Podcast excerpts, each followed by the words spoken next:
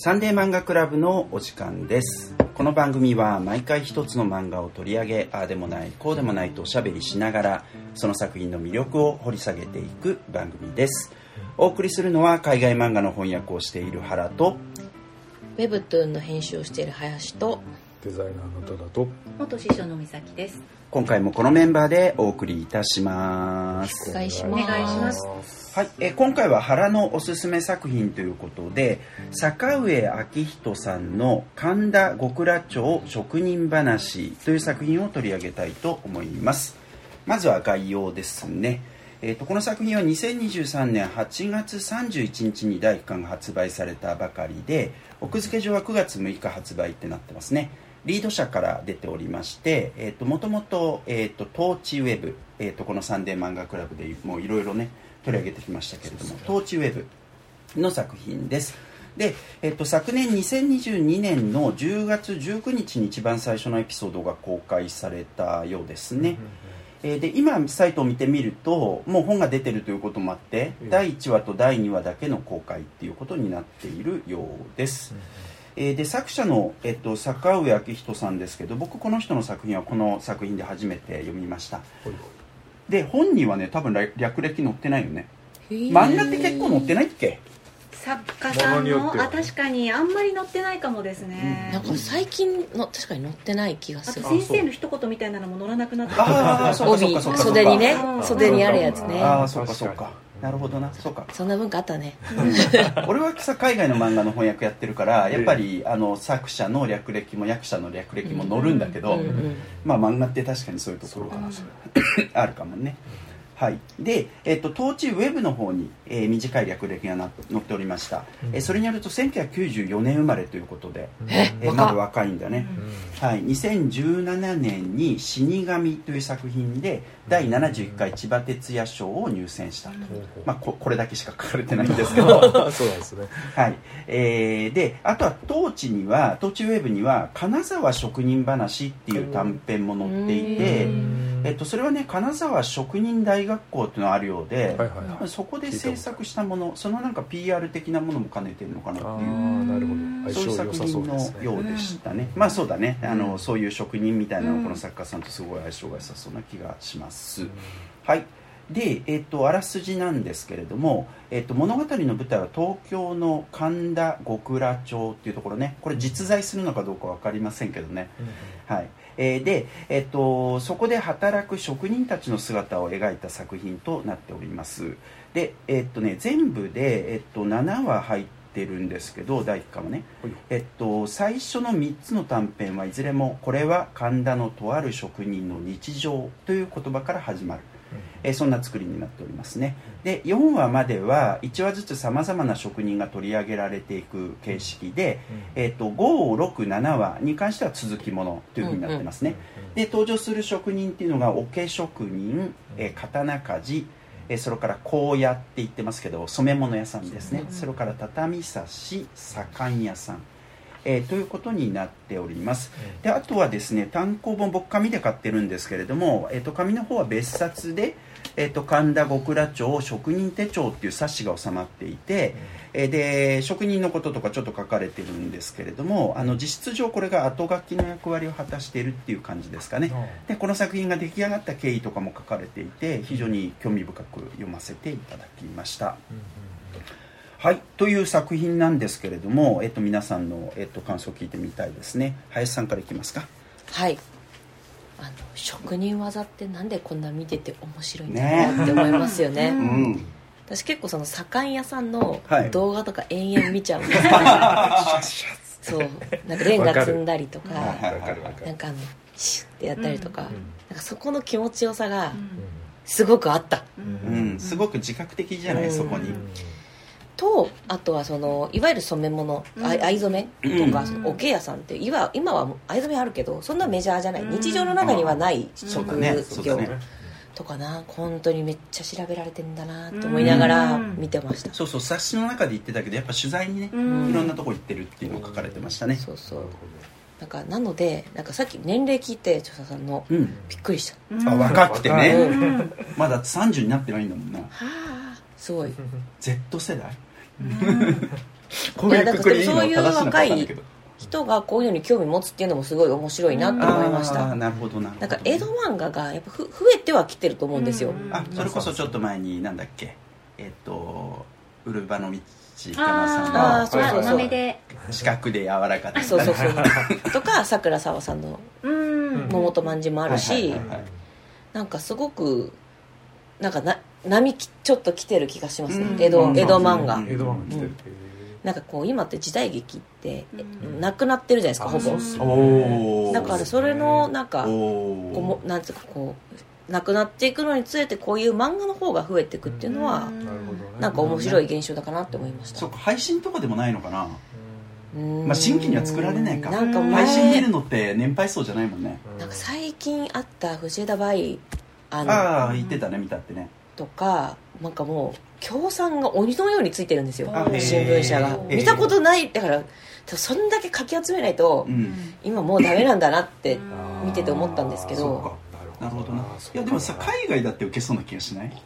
だからなんかグローバルに売るってことを考えたら全然ありだと思う。そうそう。でかつなんか本当これ今言っていただいたんですけどなんかドラマとかなったら面白いうんなみたいな。うん。なんかやっぱり普通の生活うん例えばし必殺仕事人は必殺仕事人で面白いんですけど普通じゃないけどねそうそうあれはイマジナリー江戸だからねマツケンサンバとかねなんかそのイマジナリー江戸もあっていいんですけどええわかりますなんかこの一個レイあのお団子の串通すみたいなね、職人みたいなそこもじっくり見れるよみたいなとかがあるとなんか新しい江戸時代劇もってかつそんなお金はかかんないじゃないですかああどうなんのかねちょっとわかんないけどねかるかそれはでもある意味漫画だからできたってとこはあるかも。まあそれもあるかもね。セットとか街並みを歩いていく時の遠くまで何にもない感じ。電線もないしみたいなのはやっぱり漫画だからできたってとこはもしかしたらあるかも、そそれこそ荒野のねなんかこう、うん。そのなんかげ工場っていうかさそういう場所を。工場はな。結構なんていうのローアングルでうん。向こうまで見えるみたいなショットがあってすげえいいんだけど、これはそういうところがないとやれないよね。だからあれかな？分かる人か。分かる人からするとそのこういうそういう職場が残ってる京都撮影でうん。奥の風景は CG とか、うん。だから分かってる人は京都やんけってなるけど、まあわ神田の話です普通の人は分からんみいやたいな今だったらあれだよ。日本で作れねえなって海外でセット作るああね安く作れる。話が大きくなってきた。だからあれでしょ？なんかこのこの木は日本じゃないなないみたいな。亜熱帯っぽい木がね。そうそうそう。微妙に違うなみたいな。土の色がななんかああ土の色とちょっと赤いんですよね。よくあるよくあるやつ。よくあるそう。うんなんかあれって日常で気づかないけどうん日本だよって言われてその、うん。あれなんか土赤くねって赤なんかなんか見たら気づく微妙な違和感なんですよね。イタリアロケやんみたいな。そうだね。とかね。なんかあ電車ちげえ日本じゃねえみたいなとかね。なんかありまする。あります。でもなんかすごくなんかこう映像が見える感じがしました、ううんうですね。音とか聞こえる感じ。いやなんかすごい漫画だな若いのにすごいですね。はいありがとうございます。美咲さんいかがでした？はい。あのー私これお仕事漫画として面白い側面もあると思うんです。一個一個作業が丁寧に書かれてて、うん。あのそのを追っていく楽しさもあると思います。うん。ただ私はなんかもうどっぷりこの物語の世界に入って、うん。この時代にいてこの人たちがなんやかんやしながら仕事をして生きていくみたいなところのストーリーみたいなのがとっても楽しくって、うん。なんか読んでる時にもこのページの中にドンって入ってそのままずっとあこう息を吸うように最後のページで息を吸うようにああー面白かったーって帰ってくる気がしました、うんうんうんでうん。その大きな一つの要因って絵がめちゃくちゃにかっこいいと思って。すごいよねこれ。そして狂気も感じるけど。ね書き込みとかですかトーンワークとかですか？はい。かっこいいっていうあの主人公あの登場する人たちの表情が良かったりとか、あ表情もいいねはい、確かに。それもとても良いなって思います、そしてああの1枚でドンって出る絵とかの、うん。かっこいいとかっていうのも、私は紙で見てたのでいやー紙で見るっていいなーって。髪がいいねはい、あー思いまそうなんだ。したででもある意味電子だとちょっと後ろから光当たったりするから、はいはい。その感じで見るとより透明度が増す感じも、それもそれでありなのかもとうん思いました、うん。うん。うん。で初出見るとあの初出が最初の4つだけコミックランさん？あうん。なではいそっかそっかそっか。みさっき俺トーチって言いましたけどね。そうですね。初出はあの雑誌にそうみたい。載ってんだ。うんであのそこでちょっとそれこそ左官屋さんになってからトーチウェブだったりちょっとその流れが違うのかもしれないんですけど、なるほど。あのー紙で見てとてもあの味わいあった、うん。そしてあの こんなに紙で触るとこういい感じのこう表紙とかなのに、うん。1100円という価格、あー。お勉強されてますはい。ねあの手に取りやすくあこれは紙で見て私は紙で見て良いなっていう感じに浸れました、うんうんうん。でも今のお話聞いて思ったんですけど、はい。そのすごい表情がいいみたいな、うん。ただなんかいい感じに日本人っぽく、うん。その表情しん動いてない感じあんまり表情筋が。その控えめな感じですよね。そうでもすごく十二分に伝わる感じありますよね、うん。オーマイガーみたいなそうそう「感じでワオ!」みたいな。なんかその北米的なこううん。顔漫画表現はないけど、うん。そうねですねそこもまた一心にって感じがある。そうそう、うん。よきよき、うん。はい多田さんいかがでしたあか面白かったです、うんまああの僕はもうこういうクラフトマンシップあふれるはいはい。テーマっていうのは大好物だね。もう読んでるだけで面白い、うん。で美咲さんがね毎回こう仕事をやってでこうね没入してでこう終わったところで息をするって言いましたけどやっぱこう一心に仕事をしてる時はもうほとんどなんですか？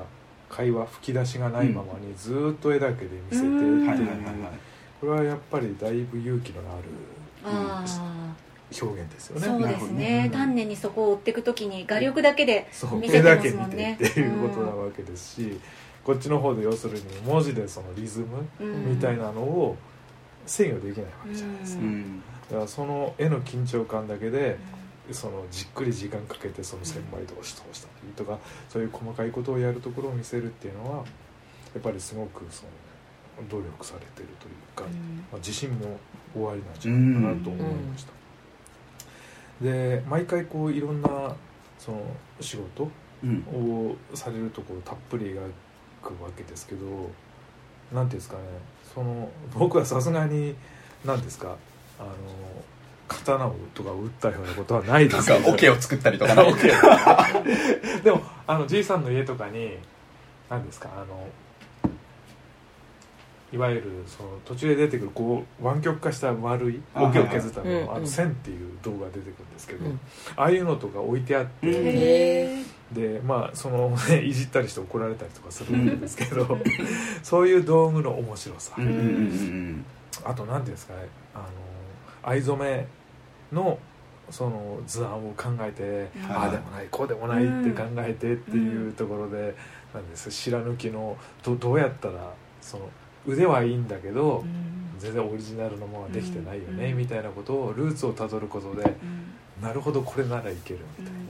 ので染め上げるシーンあるんですけどやっぱあのもう真っ黒いような藍染めの何ですかあの藍の色の原液、うん原液のドロッドロのところからこうギューッと上げて、なんですかね晒した時にこう、青色がシャーってこう、うん。藍色のシャーっていういい色が出る感じとか、酒屋さんのスッて塗って、うん。綺麗に塗れてその後水がスッて引いていくみたいな、うん。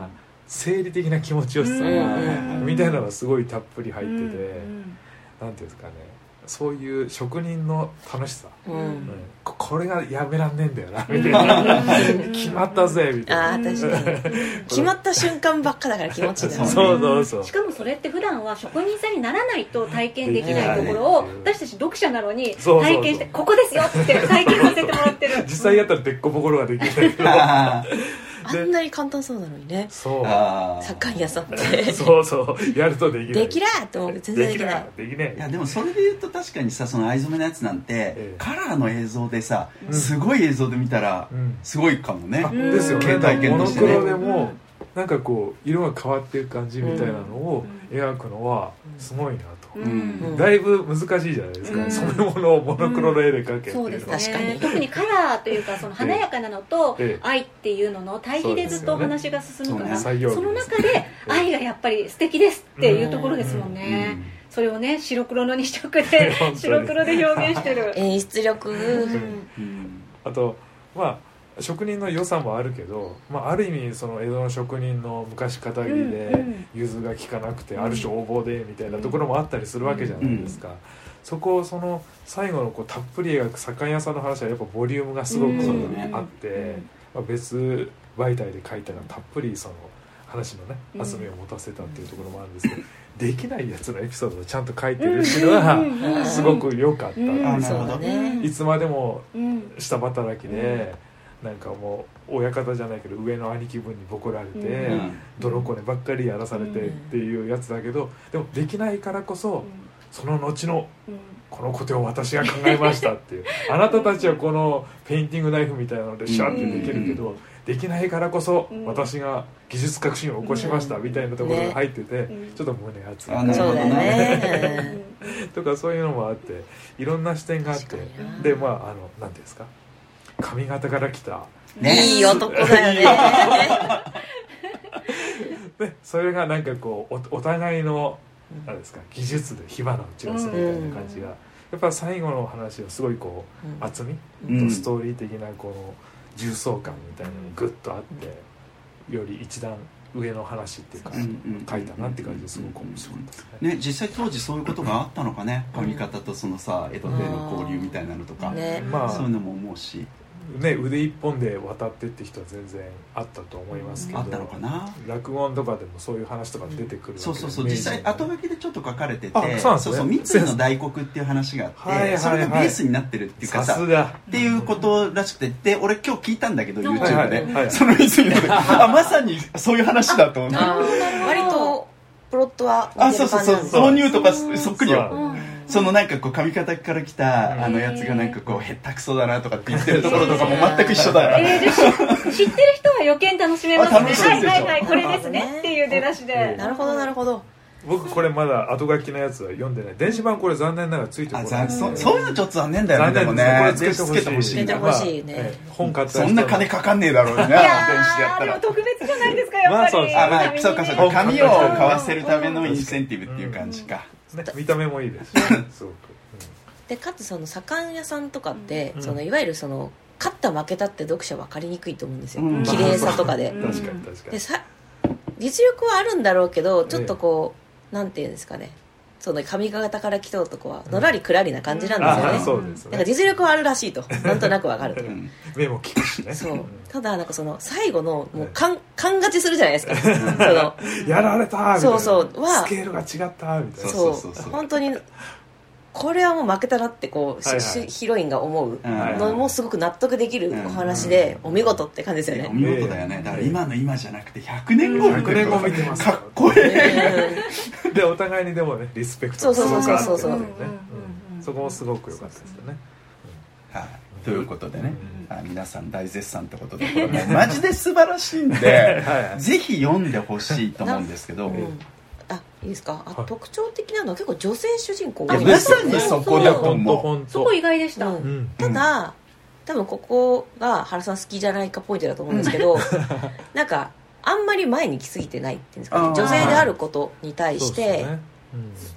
もちろん語ってはいるんだけどなんかよくは我々が話すなんか問題を言いたいために、うんうんあのはい設定しちゃ語りたい問題があって、ってるん。そのために人物が配置されてるって感じにはなってないそうだねなと思いました、うんそうだね。でもね個人的にはもうちょっと前に出してもいいんじゃないってあうん私は思っちゃうけどねでもなんかこの作品に関してはこれくらいがいいような気がする。なぜならメインは職人技だから。そうだね。うん。これだから長く続けていく上でさうん。もうほとんど女性なんですよ。うん。唯一畳差しだけが職人としそう。てなんですよ。男ただしそれも遊郭の話になってるから。よ吉原に入るはいね、すごくよくできてるなって思うんだけど、これ2巻3巻ってやっていくにあたってさ、ええ。女性縛りしちゃってきつくなんじゃねえのかってえいうのは思うよね、えでもあえて女性にされたんだろうなってね。そうそこはそれは感じますよ思いますよで単純にやっぱさ働いてる女ってかっこいいみたいなのはあるかもね、うん。っていう気はするけどな、史それジブリとかもそうじゃん、うん。史実的にどうなんですかね。女性それも思のそったわの職人さんってどれくらいの割合でいらしたのかな。そうそうそうそうそう。それも思ったそれも思ったまあね今言われるところ、まあ、江戸も長い期間ですから、あだいぶね職業はもうちょっと流動的だったとは言われますけど、でもだいぶねだいぶですよこの立場まで女性が入り込んでるっていうのは、うん。かなり意図的に作られてる部分はあると思う、だから最後の話なんかはある種女性性っていうのが一つテーマに組み込まれていくって形になっていきますけど、で今後逆に言えばねそれをやったからそのもしかするとその首引きから外してもうちょっと他の話をかける可能性はありますけど、ああうん。そうね。うん。うん。まあ縛るとね結構大変かなって勝手に思っちゃったはい。けどなんかどっちでも楽しく読めるのは変わりないだろうなっていううん。確信が勝手にあります。それもどねのどっちになってもうんこの面白さは変わらないって。でも逆に言うと、うん。そのあ女性なんだ職人さんが女性なんだとか、うん。あのそれこそ私が抱いたみたいなあこの時代の女性の働き手ってどうだったんだろうみたいな、うん。そういうところをうん。なんていうか一旦置いといて面白いねこの漫画。っていうところに あのどうなっても面白いだろうなっていうところに持ってきてるなんていうか自力のうん。こう高さ的なものを感じます。うんまあはいまあだから一つの効能としては女性を主役に置いてることでさっき言った職人の昔かたぎで頑固で、うん。ある種ちょっと悪く言えば非常にパワハラ体質だったりうん。横暴だったりっていうのがやっぱ女性を主人公に置くことによってそのやだみが消えてるっていうのはあるような気がします、うん。逆に言えば悪い方に出るやつが一人いるわけじゃないですか、うん。半分ヤクザに足をうんあ踏み入れちゃってあ酒屋さんそうそうそう、まあそういうところにちょっと近い世界もあったわけで、うん。かつての職人っていうのは、うんだからそこをこう女性にしたことによってなんか現代の感じで読んでても嫌な感じがしないっていう感じはあったかそうもしれないね。ですで一方でさだからそのあの髪型から来る人間がはい。はいとはいえ全体を統括することの大事さみたいな話もするわけじゃないですか、ええええ。だからそそれもねすごくいいっていうか嫌な感じじゃなくそ,、のこの大事さが伝わるっていうところがある感じがするかな、筆を打ちめっていう話ですよね、うん。有害な江戸っ子。有害な江戸っ子。いいですね。流行らせましょう。それお前有害な江戸っ子かよ 出た。確かに。江戸っ子ムーブ。江戸っ子ムーブ出たよ。まあそれをね逆に言えばそれと髪型のちょっと粋な感じっていうかね、うん。ひょうひょうとしたかっこよさみたいなのが対比になってていいですそうね。あなんかそれもだからモデルがあるってことを書かれていて、うん。であのーほら女性の主人公の方は名前から想像がつくんだけど、あのー長八って名前になってんだっけ？長長七っていうあの小手ね。有名なね、うん。えっ、とあれ伊豆の長七っていうんだっけ？うん。あの次吉春にねいっぺん長七の宿っていう作品があるんですけど。長七さん。ですね。左官職人頭長七あ長七？さん、うん。はい。あそうか。じゃあ長八なんだっけ？あ長八か。長八っていう、まあ、実際の人がいて、うん。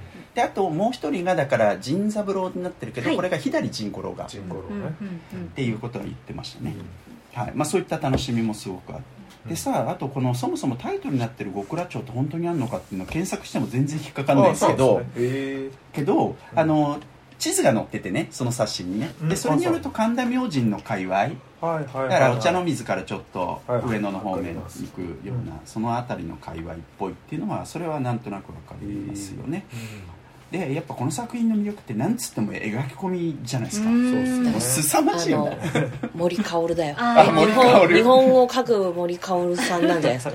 いやですげえのはさなんかこうすがすがしさっていうか爽快感があるんだよね。その職人の仕事の。でそれがこの描き込みで抜きも当然あると思うんですけど、うん。感じられる絵っていうのは本当にすごいと思うそれはあの結構この作品の中って1枚でドンって見せるシーンと、あるね。の職人さんのこう作業を追うっていうコマとかで追っていくっていうのがあると思うんですけど、あの原さんが感じたのは後者の時にそれを感じたってことですか？あどっちもあると思うんですけど、うん。一枚絵としてもすごいいい、うん。あのアングルもめっちゃいいですしね、そね。でそれもあるしあとはなんかこう割とスローモーションっていうかストップみたいな感じの演出がすごいあるんですよ、ある一瞬だけ切り取って、うんそこだけ微細に描くみたいな、うん。でそれがあの必ずしも職人の仕事の所作だけじゃなくて、うん。酒を継いでるところとかもあったりするんだけどさ、うん。でもかっこいいんだよな、うんそれもだそういったところとかもすげえいいなっていうところはあるかな。だからどどちらにしてもすごく魅力的、ううん。職人の所作はやっぱりすごく、ね、作家さん自覚的にそこは書かれてるのかなとは思いますけどね。で特にやっぱ狂気を感じるのは畳ですよね。狂気。これさ実際俺絵描かないから分かんないんだけどこれ大変でしょ？この畳は。っていうねまあそ全編そういう感じで書いてますけど畳こんな書いてる漫画ないよね。まあ、これかだからあれだよ何は金融道かって話で。そんなにそこに畳書かなくていいんしようそうだね。なんかパターンでいいだろパターンでっていう。てかもう 3D アセットを使いなよって。そうそうそうそう。なっちゃうな。コピーでいいだろうみたいな、うん。あねでデジタルなのかアナログなのか分かんない。まあデジタルなのかな。どうだろうでしどうだろうね。わかんない。いやめっちゃ手で書いてますよこれ。あそうなんだ。めっちゃ手で書いてます。えそっかそっか。紙っていう意味ですか？紙で書いて。アナログ？あ紙っていうかまあ少なくとも手作業で書いて手作業で書いてるってことね。へえ。まあそれならではのなんかこううん魅力みたいなのはすごく感じるところだからがありますね。やっぱこの深みを持たせてるのは別に関係ないんだけど建物のまあアングルがすごい決まってんだけどそうそれはアングルがやっぱりめちゃく普通ちゃうまい。はか描きたがらない、うんその煽ったりとかあ張りとかそういう面倒くさいとこバッチバチに描くわけ。だからこのアングルになるっていう。そうだよね。建物の気持ちよさがすごい。あと木の木目の出る感じとか、そうもちろん畳もそうなんだけど、それバシバシに描いてるから、なんかこの気持ちよさがすごい出るっていう感じがあります、だって藍染めのとことか周りのこのなんつうの建物とかなんつうのあの蔵の部分とか描かなくていいわけじゃないですか、全部描く。みたいなねいやそして藍染めのところってさ、うん。染め上がった後、うん。なんか干してる部分が出ると、うんうんうん。あれかっこいいよね。かっこいい。うん。ちょっと風があってさ。かっこいいでもあの真っ黒だったのはちゃんとね色がこう変うんわうん。って白く抜きが入ってね、でこれ夏の着物なんだなってわかるこの透け感というかあー明るさが透けね。感ねあって。あんたの青好きだよ。いいよねセリフもね。その前までねもう手がどす黒いまで真っ黒あそうだね手がいつもねそう愛の色なんですよ。染めてる人ってみんなそうですよ抜けねないですからなかなかねそうそう。あであとはそのさ多田さんも言ってたけどそのデザイン衣装を考えるやつ、うん。あれだからああいうのがああったのかどうか知らないんだけど、うん。あ A 型です？そうそうそうそうそうそうそう。ありますあります。あるんだ、うんありますあこういうデザインをやって、うん。で実際やるかどうか判断をして、うんやるっつったら進めるみたいな感じでそれが実際にこうどう使われてたのかはわからないですけど、うん。なんかこういう絵型で、うん。あの絵図みたいな感じで残ってたりしますよ。ね。スタイルブックみたいな感じ。ね。なるほでどね。どういうふうにちょっと使われたかわかんないですけど。そうかはいそうか。そうかデザイナーさんにねデザイン案出してよみたいなそういうのやりたいねこれねパターンちょっと3つ出してみたいな いけてるデザインがね。いやーそれもすげえいいなっていうふうに思ったわ、そうね。だからいいところすげえいっぱい細かいところにそしていいものがいっぱいあるんですけど、うん。最初のさなんかこう最初なんだっけ？桶職人か。あ OK 桶職人がカンナかけるじゃないですか、はいはいカンナかけるとなんかこう薄い木の部分が出てくるんですよ、うん。それがこう丸まってる感じとか、うん。俺さ大工でやっぱ働いてたかあらあ親戚が。だからなんかあこんな感じっていう。ちょっと湿り気があるその木のね。はい。うん。ああいうのなんていうのかわかんないけどっていうかね。はいなんかあの自分の知っているディティール表現されてたらやっぱなんか脳喜びますよね。喜ぶよね。なんか映画でも漫画でも。はこれでもこ何なんのだろうあれ。この方取材は確かにされたっていうのを書いてらっしゃるんですけど、うん。その全部をね 例えば木を削ったりしたことがある藍を染めたことがある盛んやったことがあるっていうわけじゃないと思うんですけあどね。それをそのちゃんと自分の中に取り込んで絵として出力できるそのなんていうか出力取り込みから出力までのその解像度の高さ？そうですね、うん。みたいなのすごいですね。すごいね、うん。まあ憧れはやっぱベースにはあるでしょうね、まあ、お好職きでしょ人の仕事ね間違いなくお好きでしょだから、ね、それこそオケの話は水分うん。湿気、あだからねそれがすごく例えばオケもそのなんていうの米びつほほったらかししたこんな乾かし乾かしちまってみたいな。やつとか。それこそねあの漆喰パッと塗った時のべちょっとしたのがさっと塗れる感じとうん。かあ泥一つ取ったって描き方が違うみたいなのは、やっぱそこはすごく自覚的な、ね。体感的な気持ちよさがありますよそうねそうね。だからオケもね乾いてるから水につけときなっていう あそんな感じなんだみたいな。ね楽しさもあるよねこの作品はねああと私このお話の中に出てくるそのキャラクターで言うと、うん。上司の方々がいはい。いい上司で ちょっと嬉しいそうね。確かに。はい、あの染めるところだと、うん。あの待っててあげなようちの子頑張ってるからみたいな感じで見守ってたり、はいそうねあの酒屋さんだと辞めるって言っても、お前は引っ張っていくんだから、うん大丈夫だよみたいな感じで言ってくれたりとか、うん。いい上司の方がいらっしゃると思って嬉しかったです。だからそういったとことかさ女性が活躍してるところとか、うん。やっぱ日本の今の働き方に対するね、うん。強いメッセージを感じるよね。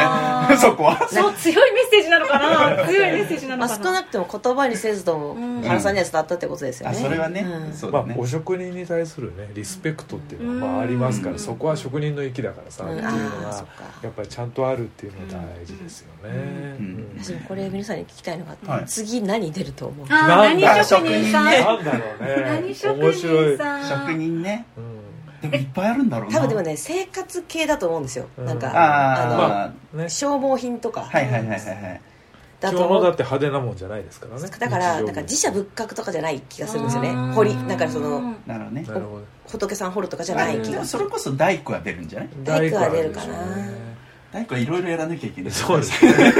そこの部分はね今回はもう完全にその漆喰塗りっていうかねあの左屋さんの部分だけでギュッてやったわけですから、まあ、あと焼き物。あそう。あ焼き物は焼き物は絶対ある神田って焼き物ってどうなんだろう。ああそっかそっか。土地柄とかもあるちょっと織物とか思ったんですけど織物は神田じゃなさそうな。傘とか。ああ傘そう。浪人がやるんじゃないのかさって。あれじゃないだからあれですか。浪人がやる傘はだらしがねえとか言うんじゃないですか。そう傘屋さんのあいつらはなんか一朝一夕にやった傘とは違えんだみ世たいな。界が伸びちゃってるんだからねえー。紙紙屋さんってどうなんだろう。紙屋ね。も違うとこでやってたのかな。えそもそも神田って職人の町ってイメージなの？